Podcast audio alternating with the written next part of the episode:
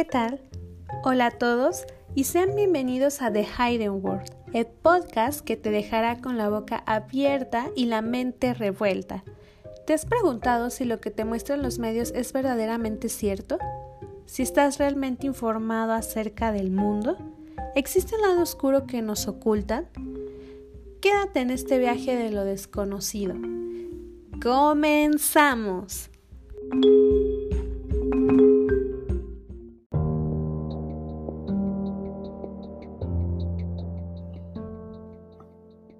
En el episodio de hoy de The Hidden World Podcast se tratarán temas que pueden ser sensibles para cierto público. Se recomienda discreción de la escucha. Bienvenidos sean todos a este nuevo episodio de The Hidden World Podcast. El tema de hoy es, bueno, sí, para empezar, ¿cómo están hoy? ¿Cómo están todos? Otra vez estamos aquí en nuestro búnker secreto subterráneo eh, de... En el área 50. Claro, en el, en el, episodio pasado estábamos en el área 51 y nos encontramos en el área 52, que es todavía más clandestina y más... Hardcore. Más hardcore, ajá, que el área 51. Nos encontramos otra vez aquí con Shusha. Hola, mucho gusto, ¿cómo están todos? Todes. Todes. Soy Todis. Shusha. Soy Shusha. Y con nuestro, yo no soy Shusha, y con nuestro... con nuestro invitado eh, sorpresa, seudónimo E.T. Entonces, ¿cómo estás, querida amiga? Hola. Bien.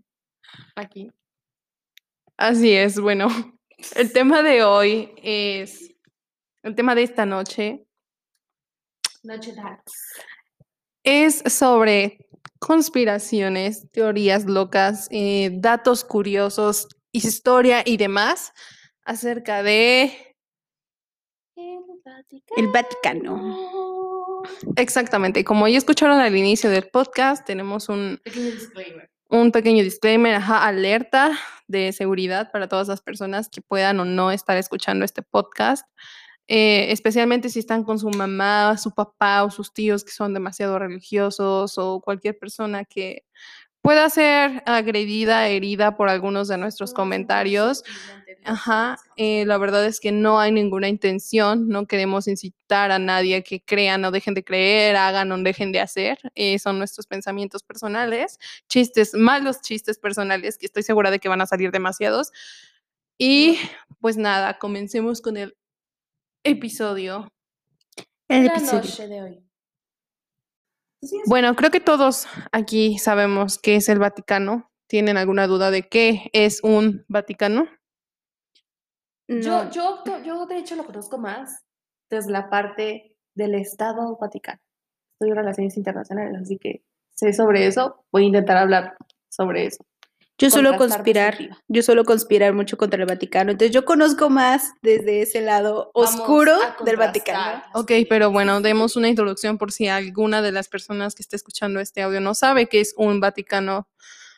Pongan en Google qué es un Vaticano. Bueno, somos Google. Una respuesta es, bueno, el Vaticano, como todos sabemos, es una, actualmente es un estado eh, soberano del mundo, que pues es un estado 100% católico, 100% religioso, un estado a base... La calidad de Estado en 1940 Exacto. un Estado que existe a base de religión.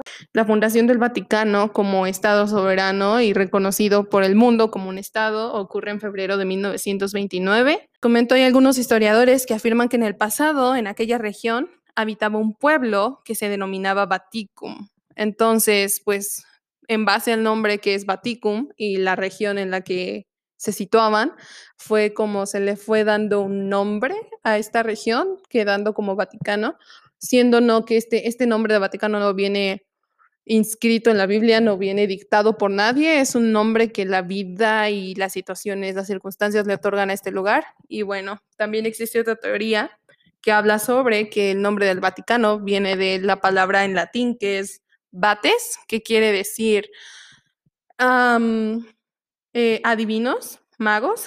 Y bueno, esto se refiere a que eh, también en esta teoría se comenta que en aquellos tiempos lejanos, en la región del Vaticano, existía una colina donde habitaban exclusivamente adivinadores, eh, hechiceros, magos. que, pues sí, habitaban en esta región y mediante la palabra latimbates es como se va transformando en Vaticano hasta llegar pues al nombre actual de este estado, organización, iglesia, eh, de todo. Bueno, a continuación, una breve explicación un poco más detallada sobre el Vaticano y pues todo el rollo de la eh, religión que engloba este lugar. Bueno, San Pedro, el discípulo de Jesús, vivió en una, en una de las épocas más atroces de persecuciones a los cristianos. Fue apresado en Roma, martirizado y crucificado, cabeza abajo.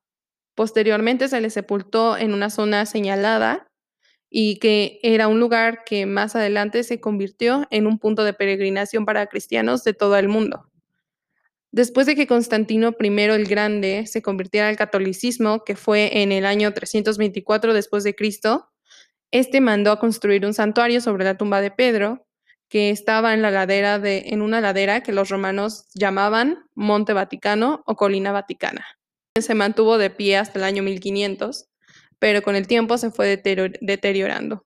Fue entonces cuando el Papa Julio II decidió iniciar la edificación de la actual Basílica de San Pedro, cuyas obras duraron 120 años, 20 papados y 10 arquitectos, entre los que destaca Rafael o el gran Miguel Ángel, que estuvo a cargo, claro, de, una de las principales eh, pinturas que están dentro de... Ajá, exacto, de una de las pinturas más representativas que se encuentra dentro de este templo. Bueno, todos estos arquitectos y eh, personas a cargo de la construcción de, este, de esta edificación. trabajaron en ella hasta su muerte. Y bueno, una vez con eso establecido, es momento de platicar sobre la parte oscura de esto, nuestro tema principal en este podcast. ¿Tienes algo que quieras compartirnos, ya acerca de pues todo esto que enrolla el Vaticano y la parte oscura de la que vamos a hablar más adelante?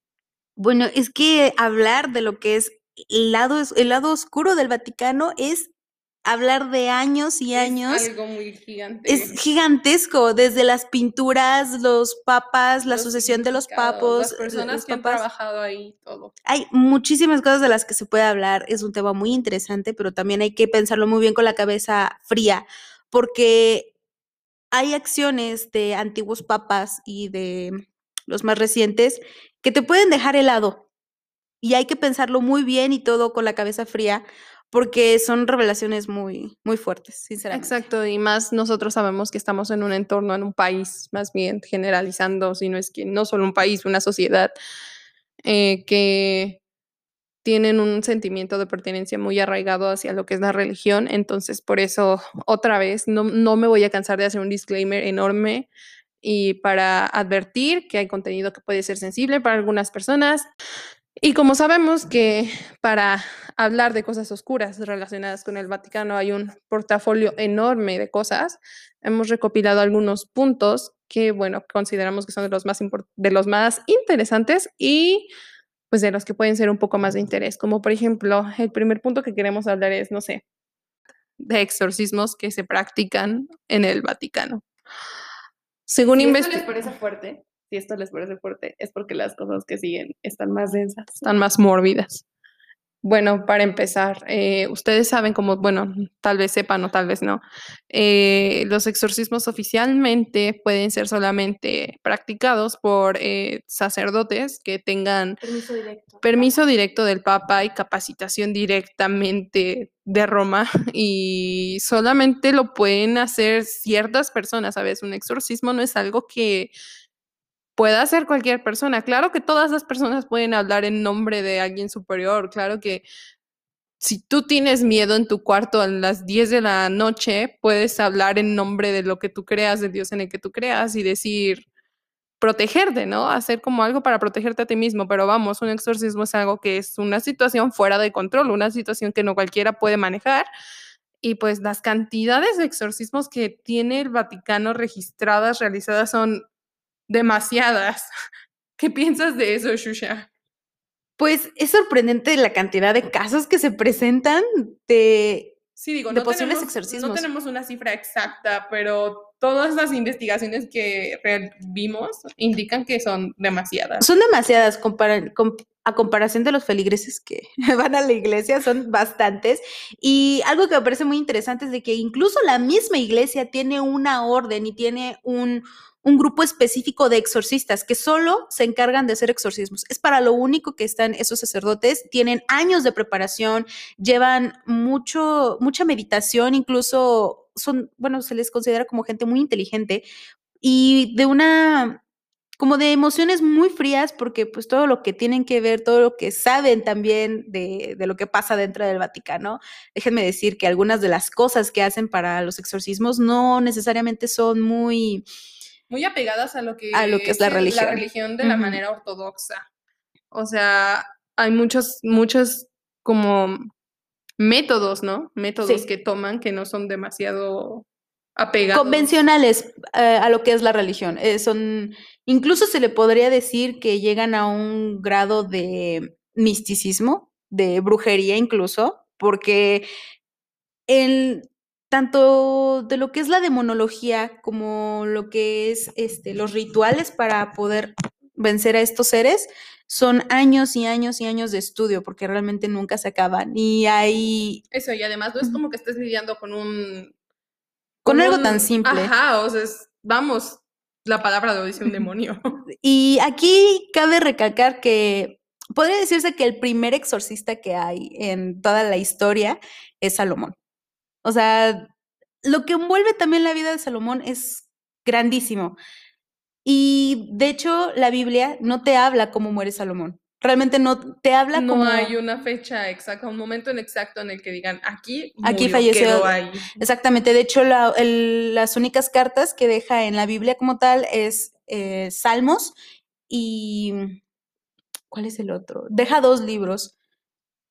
Hay, hay, hay uno de esos libros que no es como tomado en cuenta, no hay, hay, hay escritos de Salomón que se catalogan como apócrifos por parte de la Biblia. Eh, de hecho, de ni eh, accesar. se les llama apócrifos porque realmente no se les puede eh, comprobar la información que tienen, que pues en sí, con todos los años que tienen estos libros, pues es muy difícil saber la veracidad de los mismos. Entre ellos está el Evangelio de María, el Evangelio de Judas, que supuestamente también se deja algunos. Y estos rollos, porque en sí no son libros, son rollos que se encuentran en las catacumbas que, que habían en el Mar Muerto. De ahí es de donde se sacan todo este tipo de evangelios. Se dicen que sí son tanto de la Virgen María y de Judas correspondientemente, pero no se sabe realmente. de probarlo. No hay manera de probarlo. Eh, pero respecto a lo que es Salomón, Salomón tiene tres libros en su haber, que son las clavículas, y de estos son algo que van muy relacionados. cuando Shusha habla de Salomón. Me encanta cuando Shusha habla A de todos Salomón. nos nos gusta cuando Shusha habla de Salomón, cuéntanos. Y es que estos libros hablan, eh, el primero habla de la cantidad de demonios que hay, sus jerarquías y cómo, em, cómo se divide el mundo del inframundo. Exacto. Y bueno, como les había mencionado, el primer libro contiene como toda la jerarquía de los demonios. Sí, el, el segundo contiene el cómo eh, capturar estos seres. Y el tercero habla como de los remedios que hacía Salomón, como de la medicina que él manejaba y de su vida. Eh, estos tres libros se sabe de su existencia porque aparentemente estuvieron en la biblioteca de Alejandría, que sabemos que fue el- Exacto, catástrofe. Qué Sí, pérdida de, de, tantos todo. conocimientos, porque supuestamente esta biblioteca tenía el conocimiento, vaya, de todo el mundo. Todo lo que se ha recopilado desde siempre. Exactamente, incluso se especula que estaban también libros de Cleopatra, que De Cleopatra, autores, ajá, de autores que han De tenido una relevancia. lejísimos, o sea, civilizaciones viejísimas. Y Cleopatra tenía también mucho conocimiento en cuanto a medicina y se perdieron este tipo de conocimientos, o sea, muy valiosos. Sin embargo, sin embargo, eh, se cree que en cuanto el, el ejército del Vaticano, que ya estaba conformado en aquellos tiempos cuando pasa esto de la Biblioteca de Alejandría, rescata varios libros y varios rollos, y entre ellos aparentemente se encuentran dos de los libros de las clavículas de Salomón. Se especula que el Vaticano lo tiene. Originales. Eh, Exactamente, los originales, porque en sí nada más hay una réplica de, de de los hecho, libros. ahorita los puedes encontrar que te los venden en, los puedes encontrar en internet, te los venden en los libros de que 15 pesos, pero Exacto, todo muy- muy y este, este punto súper importante de, de que, que empezamos hablando sobre la cantidad exuberante de exorcismos que practica el Vaticano, que yo pienso que tal vez si todos tuviéramos esa cifra exacta, tal vez nos aterraría la cantidad de situaciones paranormales que son reconocidas por la iglesia, que tienen una intensidad tan profunda que tienen que ser temas que el Vaticano tome. Y bueno, me encanta el hecho de que esta plática sobre estos libros nos trae a otro lugar muy importante que es la biblioteca del Vaticano. Secreta, no secreta. Cuéntanos más sobre estos libros que están súper protegidos en la biblioteca súper secreta del Vaticano. Bueno, se cree que el Vaticano tiene una sala completa subterránea exclusivamente para todos los libros que se han este, recopilado. Muchos de estos libros se, eh, se encuentran en su haber, eh, algunos libros de satanismo. Y bueno, como mencionaba, las clavículas de Salomón, no se puede descartar que los mismos exorcistas han leído estos libros y han consumido como su conocimiento para poder realizar eh, todos los exorcismos que se hacen cada año. Entonces, no podemos descartar que ellos sepan realmente qué es lo que viene. Sin embargo, me parece muy sospechoso el hecho de que el Vaticano no se haya proclamado a decir cuántos libros hay realmente en su colección. Eh, se dice que a ellos han recopilado, al igual que el- este museo de... Ay, ¿cómo se llaman? Los Warner. Que ellos, Mm, que el. Vaticano también posee cosas este, de- malditas, ajá, que posee cosas malditas, libros, eh, tanto de demonología como de los libros este, apócrifos. Ellos también tienen el Evangelio de María. Y hay muchas cosas que el Vaticano no te dice que tiene. Y sinceramente yo creo que hay muchísimo más de lo que nosotros especulamos que hay. Una de las cosas de las que me he enterado a lo largo de toda la investigación que he hecho es que el Vaticano te ha ocultado varios libros que no están en la Biblia. El- la Biblia que nosotros como- conocemos está incompleta Ujú. y viene muy mal traducida. Eh, hay un ejemplo que salió. Exacto, cada, cada Biblia nueva impresa puede, o sea, tú nunca sabes quién la tradujo, con qué mentalidad la tradujo, con qué ideología la tradujo, simplemente pues ahí está y digo, la gente decide creer en eso, entonces. Y pues en, en la Biblia se cree, se especula, porque realmente es una información que el Vaticano no te ha dicho, que faltan aproximadamente cuatro libros. Es, entre ellos incluye un, un evangelio que dejó Jesucristo, el evangelio de María, el evangelio de Judas y otro evangelio que no recuerdo en este momento, pero aparentemente son cuatro libros que no están dentro de la Biblia y que deberían de estar. Digo, porque de alguna manera existen. existen y están, pero eh, la iglesia se ha desafanado de todo este conocimiento diciendo que no existe. O que son libros apócrifos, o que no es la misma María, que es otra. Ah, de María Magdalena, también es otra de la que aparentemente dejó un escrito, pero por ser mujeres, igual exacto. son este, excluidas de todo esto, de lo que es la recopilación de la Biblia. Y aparentemente la Biblia, que es como la más este, completa, entre comillas, es la Reina Valera. Pero también viene en una traducción muy antigua y hay que saber mucho de la lengua como para no ser entender. fácil traducir esos idiomas tan- Exactamente.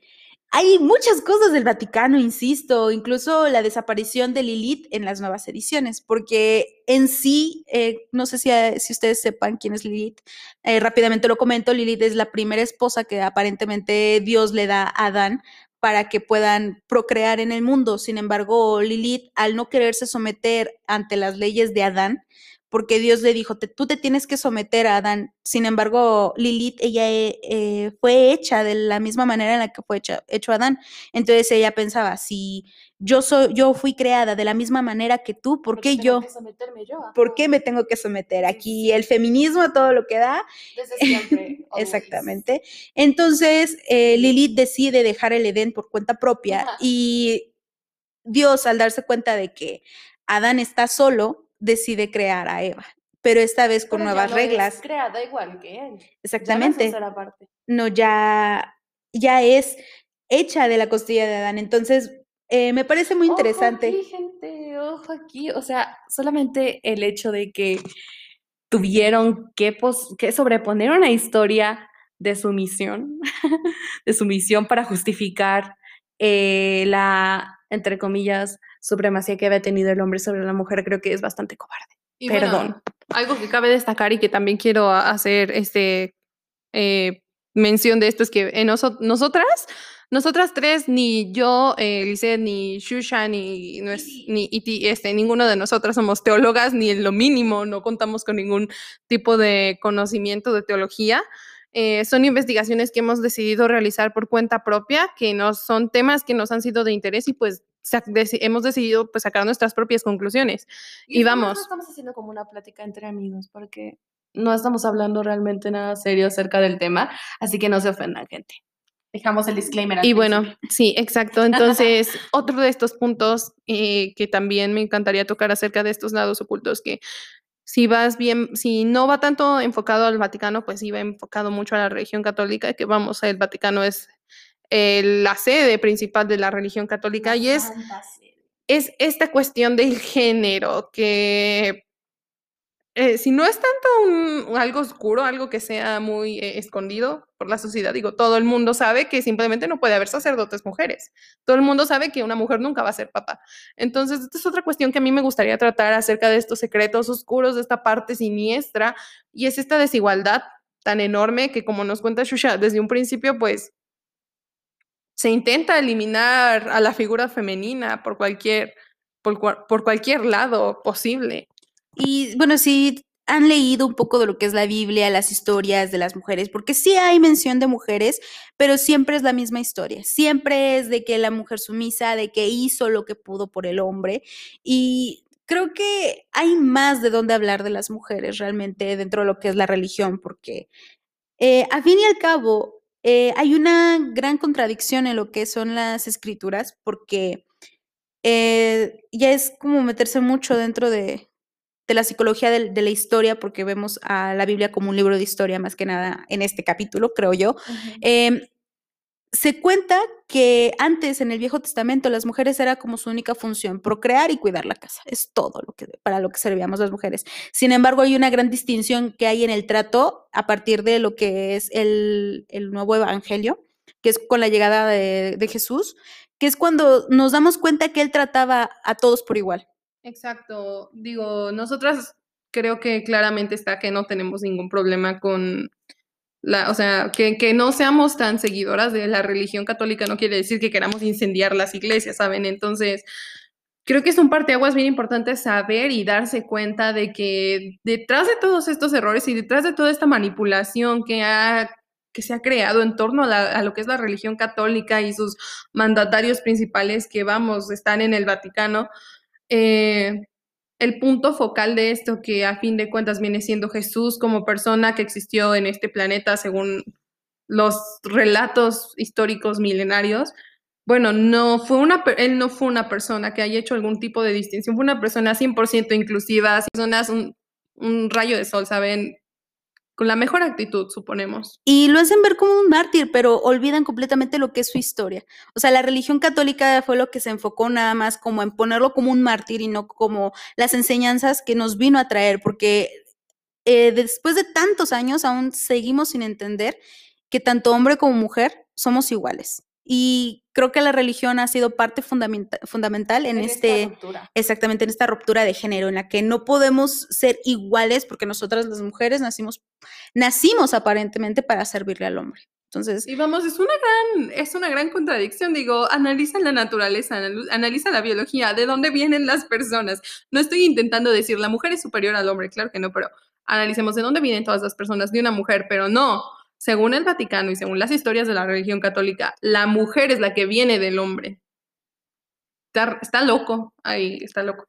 está muy roto este asunto, pero precisamente es lo que les digo, o sea, ir hilando cosas del Vaticano es muchísimo. Y también parece que nos hemos olvidado de gran parte de la historia de lo que fueron los Borgia y lo que ha sido la Santa Inquisición. Han sido dos temas que completamente se han olvidado y que... no se han quedan- olvidado, no se han olvidado, porque no se han olvidado a propósito. O sea, nosotros no tenemos la razón para poder olvidarnos cuando nunca se nos dieron a conocer. Y bueno, o sea, la verdad sí. me encantaría indagar en esto, pero pienso que si de verdad ustedes llegaran a sentir algún interés o tuvieran algunas ganas de saber sobre estos temas, y podemos hablar Exacto. de eso. Podrían comentarlo porque en Facebook, claro, les digo, esto se va a subir en Facebook y dejarnos un comentario si quieren escuchar sobre eso. Pero bueno, a continuación, ¿qué les parece si hablamos? Perdón, hablamos de los exorcismos. Exacto. Ahora, sobre otra cuestión eh, turbia del Vaticano, que en este caso son sus cuentas bancarias millonarias y todo el poder político que ejerce sobre la ONU y sobre decisiones de organizaciones mundiales importantes. Creo que hay muchísimo que decir en este punto. Hay muchísimas cosas, me emociona bastante porque de hecho estoy tomando ciertas clases en las que hablamos acerca de cuál es la relación.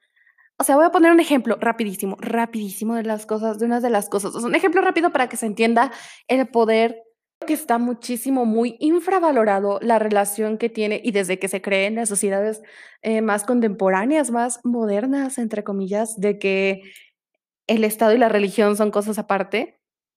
Creo que si bien en la actualidad son cosas aparte, siguen siendo, siguen estando muchísimo más unidos de lo que la gente piensa. Creo que México es un país que tiene bastantes influencias eh, católicas este, en, en las decisiones de políticas y leyes y gobierno en general en la vida política del país, pero principalmente ahorita enfocándonos en lo que es el Vaticano, creo que las decisiones de un, un actor internacional como lo es el Vaticano, la influencia que tiene, el poder que tiene y el poder que tiene sobre todo sobre países más creyentes y más católicos, toda Latinoamérica,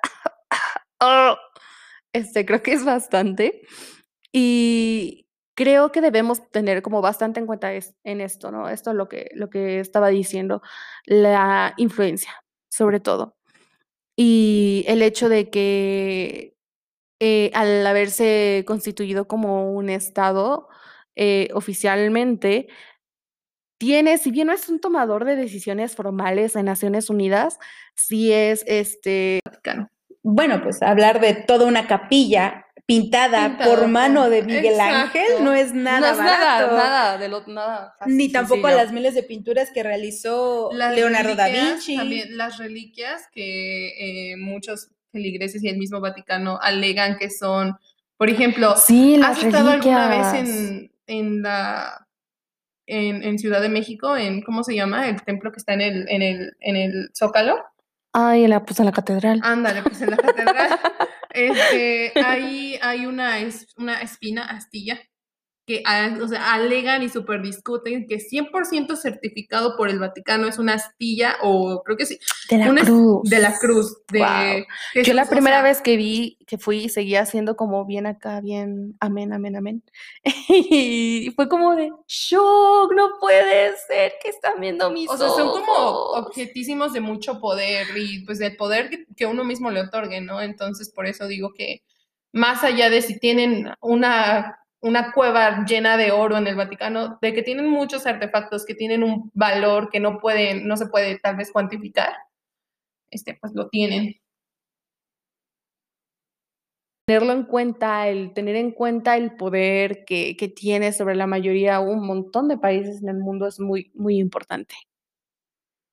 Bueno, respecto a lo que maneja el dinero el Vaticano, también hay muchísimo Sí, de dónde exacto, sacar. sus cuentas millonarias y multimillonarias. Y creo que algo que nadie les dice o que nadie se atreve a realmente comentar es que el Vaticano eh, tiene armamento. No tiene ejército, pero posee un gran armamento. Efectivamente, confirmo. Y Yo lo Y vi, los- ah. y a los, a, los, a los soldados, bueno, no soldados, sino a la seguridad más especializada de todas partes de Europa, de todas partes del mundo prácticamente. me parece que ellos tienen un eh, parte del ejército suizo Sí, y, y un poco alemán, que son las boinas rojas, me parece, que tienen, o sea, tienen gente muy bien especializada en muy bien preparada para combate, sí, defensa sobre todo. Entonces, pero ¿para qué? o sea, ¿para qué, ¿Para señor qué? Vaticano? ¿A qué le tienes ajá, tanto ¿A qué le miedo? tienes tanto miedo? Y principalmente creo que no es en sí como que le tengo, o sea, sí, miedo en- al final de cuentas, pero creo que principalmente se puede resumir un poco en el hecho de todas las riquezas que existen en, en la ¿Qué eh, posee estructura, en el lugar, en, en la circunferencia de lo que es el Vaticano, que no dudamos que estén esparcidas por el mundo muchas otras, pero principalmente creo que eso, a eso se debe tanta seguridad.